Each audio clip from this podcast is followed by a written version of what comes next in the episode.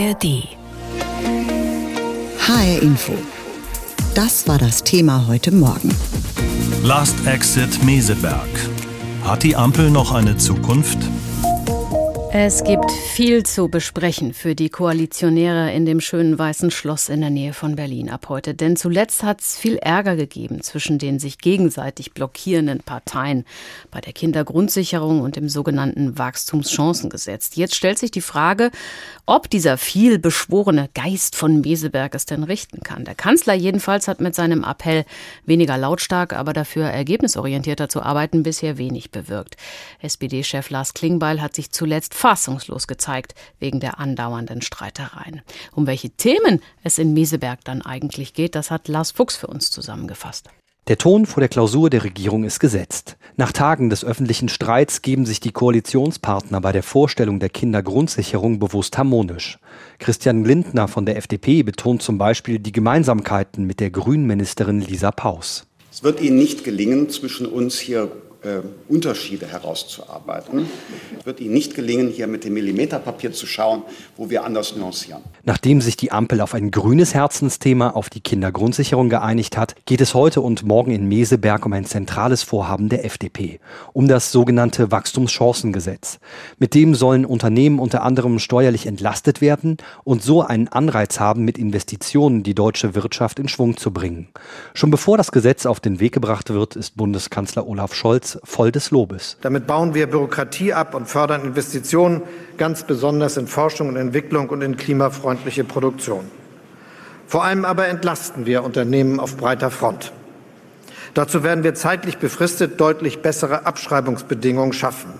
Das sorgt unmittelbar für höhere Liquidität in Ihren Unternehmen und sendet das Signal, die richtige Zeit zu investieren ist jetzt. Von Entlastungen auf breiter Front sehen sich große Unternehmen selbst aber weit entfernt.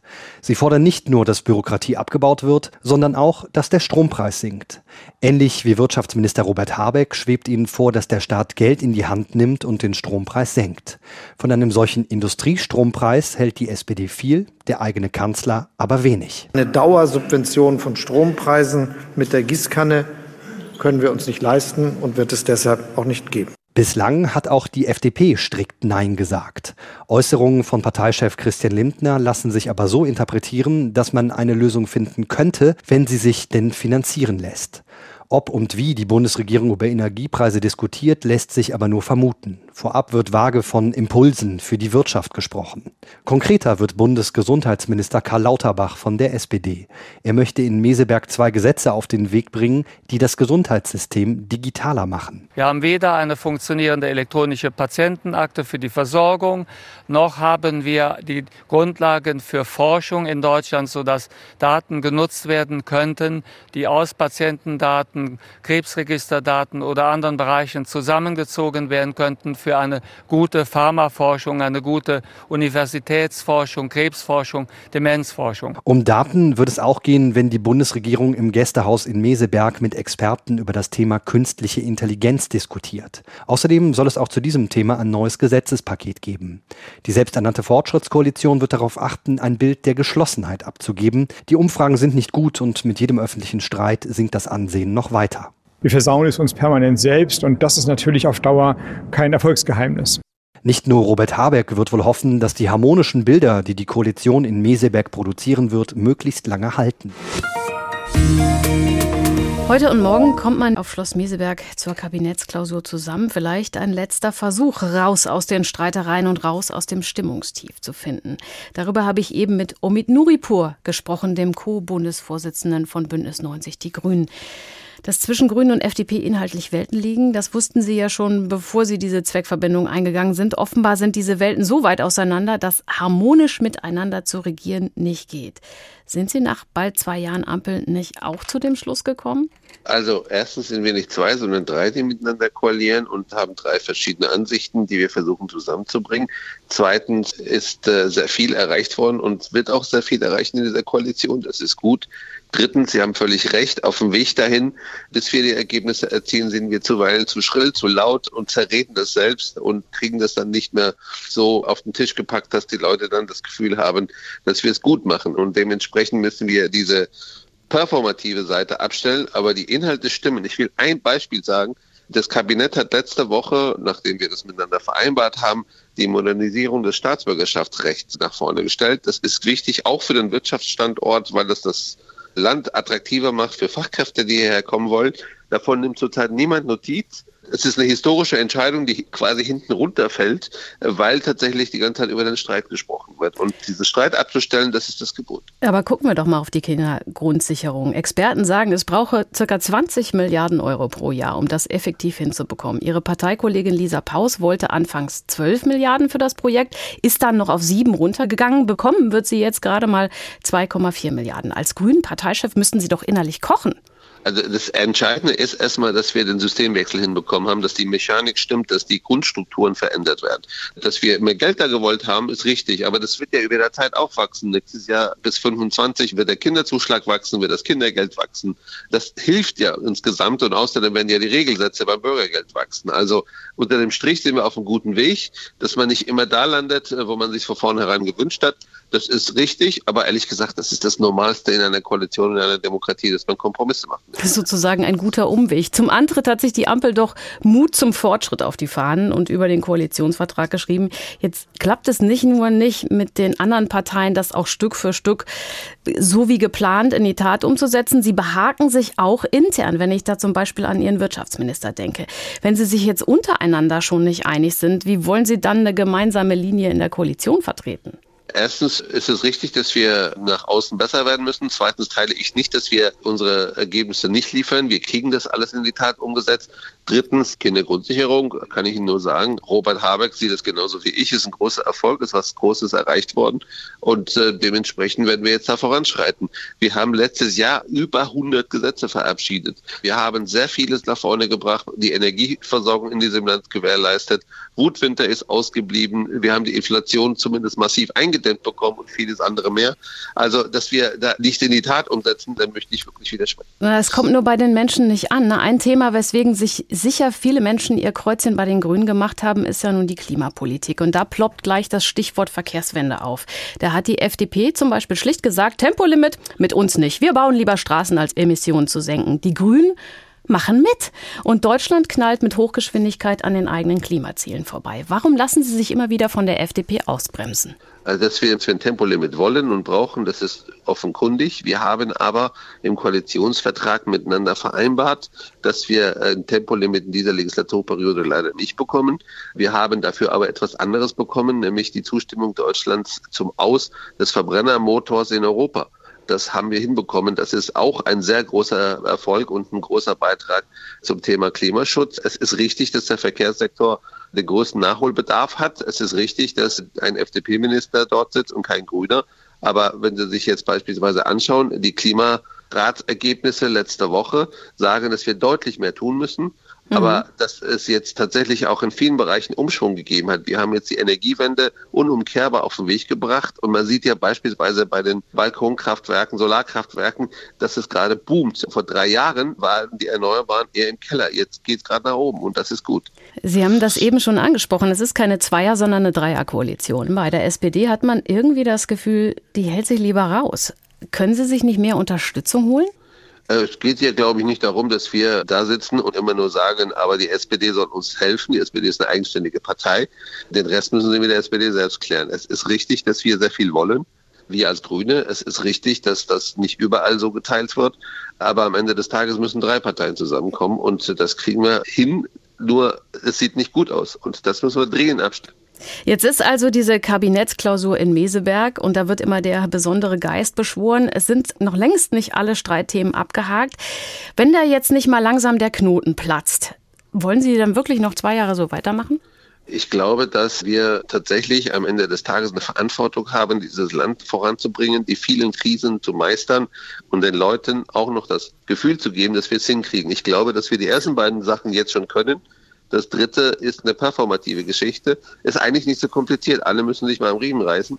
Das ist hoffentlich langsam auch bei allen angekommen, weil es ja offensichtlich ist, bei den ganzen Krisen, die es gibt, gibt es Verunsicherung in der Gesellschaft. Und genau deswegen ist auch der Wille der Leute da zu sehen, dass eine Regierung dort souveräner wirkt. Nochmal, die Ergebnisse stimmen. Wir müssen da besser werden in der Performance und das sehen ja alle. Ich glaube aber, was das große Problem ist, ist, dass sie sich untereinander ihre Erfolge gegenseitig nicht gönnen. Und in einer Koalition, klar, muss man Kompromisse machen, aber man muss auch den anderen mal gut dastehen lassen. Irgendwie, sie machen jetzt schon quasi die ganze Zeit Wahlkampf alle, oder? Wenn es so wäre, wäre es verheerend. Ich finde das ja großartig, dass Sie ja die Maxime der Koalition in Wiesbaden gerade zitiert haben. Der Satz, den Sie gesagt haben, den höre ich andauernd von Tarek Al-Wazir. Deshalb ist auch die Koalition im Lande Hessen tatsächlich sehr viel leiser und äh, wirkt auch dementsprechend besser. Aber ehrlich gesagt, ich kann Ihnen ein paar Punkte sagen, die wir so nicht gewollt hätten, die die anderen Parteien wollten, die wir gegeben haben und wo ich mich auch tatsächlich freue, weil die unter dem Strich auch das Land voranbringen. Also es ist nicht so, dass äh, wir jetzt da sitzen und zwar morgens aufwachen, erstmal das Messer zwischen die Zähne klemmen und sagen, lass jetzt mal gucken, wie wir den anderen wehtun. Wir werden nur zusammen erfolgreich sein. Und das sehen hoffentlich auch alle. Und zwar nicht nur, wenn wir hinter den Bühnen zusammensitzen, sondern auch auf Twitter. Sagt Omid Nuripur, Co-Parteichef der Grünen vor der Kabinettsklausur in Meseberg, die heute losgeht. Last Exit Meseberg hat die Ampel noch eine Zukunft. So haben wir das Thema heute hier genannt. HR Info, das Thema. Diesen Podcast finden Sie auch in der ARD Audiothek.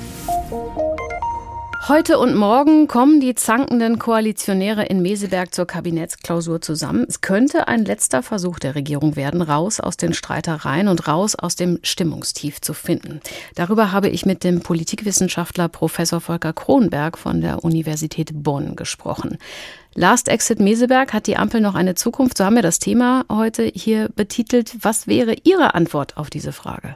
Also von Exit würde ich jetzt noch nicht sprechen. Wir müssen ja sehen, es sind zwei Jahre, es ist genau die Hälfte der Legislaturperiode. Wir kennen das aus der Vergangenheit und alle Beobachter wissen, da ist ganz viel Luft nach oben. Natürlich, jetzt wissen alle Beteiligten, sie haben sich jetzt am Riemen gerissen, was sozusagen diese Kindergrundsicherung und diese quälende Debatte über Monate angeht. Aber alle, die jetzt in Meseberg zusammensitzen, wissen, dass man nicht automatisch darauf hoffen kann, dass die Werte besser werden, sondern die Herausforderungen sind groß. Die Bevölkerung erwartet, dass man sich jetzt zusammenrauft und die drängenden Probleme gemeinsam angeht. Dann können die Zahlen am Ende der Legislaturperiode wieder ganz anders aussehen. Das wissen auch alle.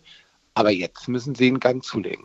Jetzt sprechen Sie da was an. Äh, es ist eine Koalition wider Willen. Schon vor der Aufnahme der Regierungsarbeit war ja klar, dass da programmatisch zum Teil Welten aufeinanderprallen. Das wird sich ja kaum ändern lassen. Was muss denn jetzt aus Ihrer Sicht in Meseberg passieren, damit sich die Ampelkoalition aus diesem Dauerstreit und damit dann letztendlich eben auch aus diesem Umfragetief befreien kann?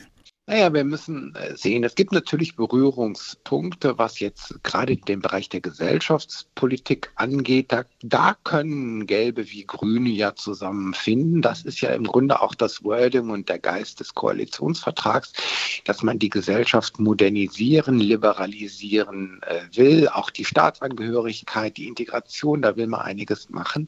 Da ist sozusagen das Potenzial, dass man diese Gemeinsamkeiten offensiver ausspielt. Das andere ist, dass die großen Probleme der Zeit ja jenseits der eigenen Parteiprogramme eben dann auch äh, angegangen werden. Ich meine, eins müssen wir ja sehen, das ist eine ganz, ganz ungewöhnliche Legislaturperiode mit dem Angriffskrieg mhm. Russland, mit der Zeitenwende. Und übrigens, das wird am Ende nach den vier Jahren ein ganz, ganz großes Gewicht sein, mit dem man wuchern will. Der Kanzler und auch alle Parteien Parteien, dass man sagt, naja, wir haben das schon hingekriegt, das war außergewöhnlich, damit hat niemand gerechnet. Wir haben diese Krise für unser Land ganz gut hinbekommen. Übrigens auch jetzt, zwei Jahre noch vor der Wahl. Da spricht manches dafür, dass damit Scholz und auch diese drei Parteien durchaus auch für sich einen Erfolg reklamieren können.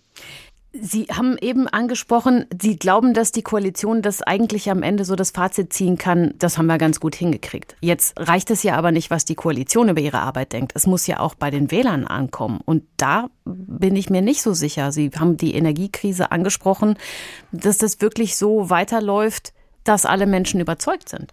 Nein, ich habe ja selbst eingangs auch gesagt, da ist extrem viel Luft nach oben und die Probleme sind mannigfaltig. Aber wir dürfen ja auch nicht vergessen, und das gehört ja zu einem differenzierten Blick auch dazu, es kommen ja auch Probleme, Herausforderungen von außen, die sind nicht hausgemacht, die kannte man nicht. Die Koalition wurde unter anderen Vorzeichen gebildet. Das sind auch natürlich nicht nur Weiterungen dieses Kriegs und dass man dann doch für sich reklamiert und sagt, wir sind besonnen, wir haben besonnen agiert, wir sind nicht ungestüm nach vorne, sondern wir haben dieses Land innen wie übrigens auch außen sicherheitspolitisch durch heftiges Fahrwasser gesteuert. Darauf wird Scholz setzen. Ich sage nicht, dass das ein Selbstläufer ist. Übrigens zwei Jahre vorher kann man das gar nicht. Aber wir dürfen nicht vergessen, es ist ja nicht alles neu zur Ampelzeit.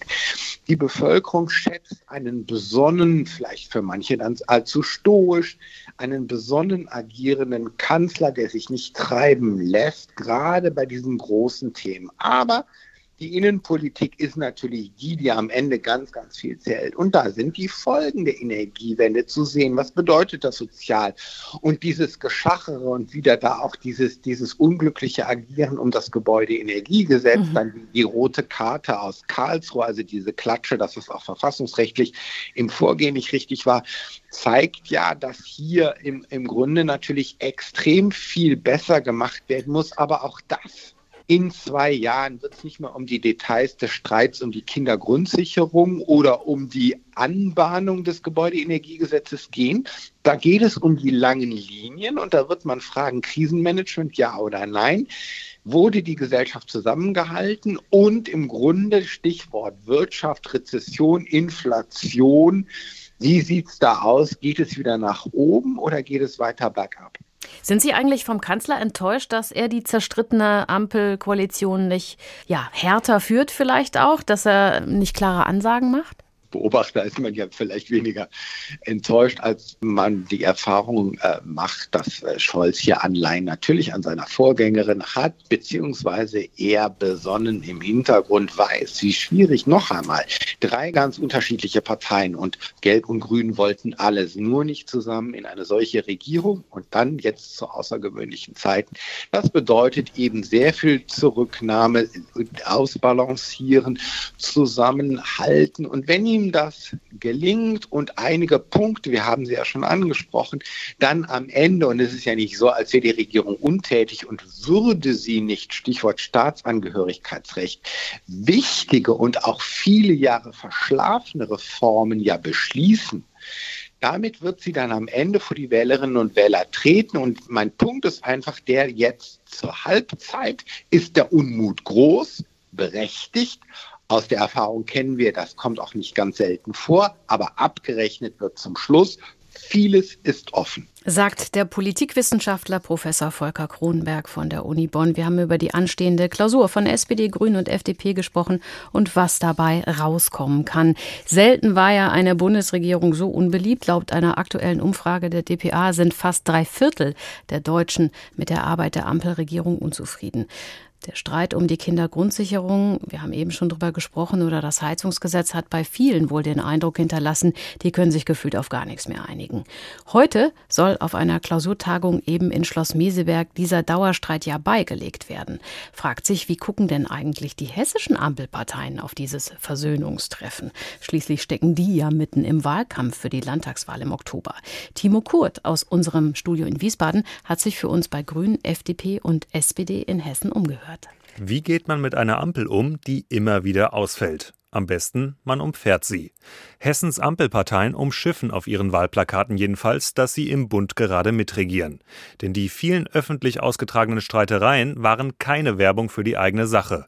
Ganz im Gegenteil, meint Jürgen Frömmrich, parlamentarischer Geschäftsführer der Grünen im Landtag. Man muss für uns ganz deutlich sagen, dass das äh, Rückenwind deutlich anders aussieht und äh, dass das, was gerade aus Berlin kommt, äh, Unterstützung eher nicht ist. Als einzige der drei Ampelparteien regieren die Grünen gleichzeitig in Berlin und in Wiesbaden. Hier in Hessen sind sie seit fast zehn Jahren Juniorpartner der CDU. Der Grünpolitiker gibt seinen Kollegen in Berlin einen Tipp. Am besten so streiten, dass es niemand mitbekommt. Wir machen das ja in Hessen deutlich anders. Äh, wir diskutieren hinter verschlossenen Türen, wir finden Kompromisse und gehen dann mit dem Kompromiss nach draußen. Wir streiten uns also nicht auf offener Bühne. Und ich glaube, das ist auch etwas, was die Menschen im Lande wollen. Die wollen lieber so regiert werden, als äh, das, was wir zurzeit in Berlin vorgeführt bekommen. Der Streit in Berlin wird vor allem von zwei Ampelfarben ausgelöst. Grün und Gelb geraten immer wieder aneinander. Zum Beispiel beim Heizungsgesetz oder gerade erst bei der Kindergrundsicherung. Der hessische Spitzenkandidat der FDP, Stefan Naas, ist der Meinung, dass daran vor allem die Grünen schuld sind. Ich hätte nicht gedacht, dass die Grünen mit vielen Forderungen in der täglichen Regierungsarbeit so weltfremd sind wie beim Heizungsgesetz. Das mal deutlich zu sagen. Das hätte ich nicht gedacht. Trotzdem hätte die Ampel insgesamt auch Gutes für das Land geleistet. Deutschlandticket, Bürokratieabbau oder ein modernes Einwanderungsgesetz. All das hätten Merkel und die CDU in 16 Regierungsjahren nicht auf die Beine gestellt. Zwei Jahre die Ampel, es gibt es immerhin. Immerhin. Auch bei der SPD scheint die Ampelfreude aber irgendwie verloren gegangen. Eigentlich sollte das Amt der Bundesinnenministerin für Nancy Faeser sowas wie ein Sprungbrett werden. Es sollte sie bekannter und auch beliebter machen. Doch als Eingesicht der kriselnden Ampel steckt Faeser gerade im Umfragestau. Von den drei Kandidaten für das Amt der Ministerpräsidentin ist sie zurzeit am unbeliebtesten.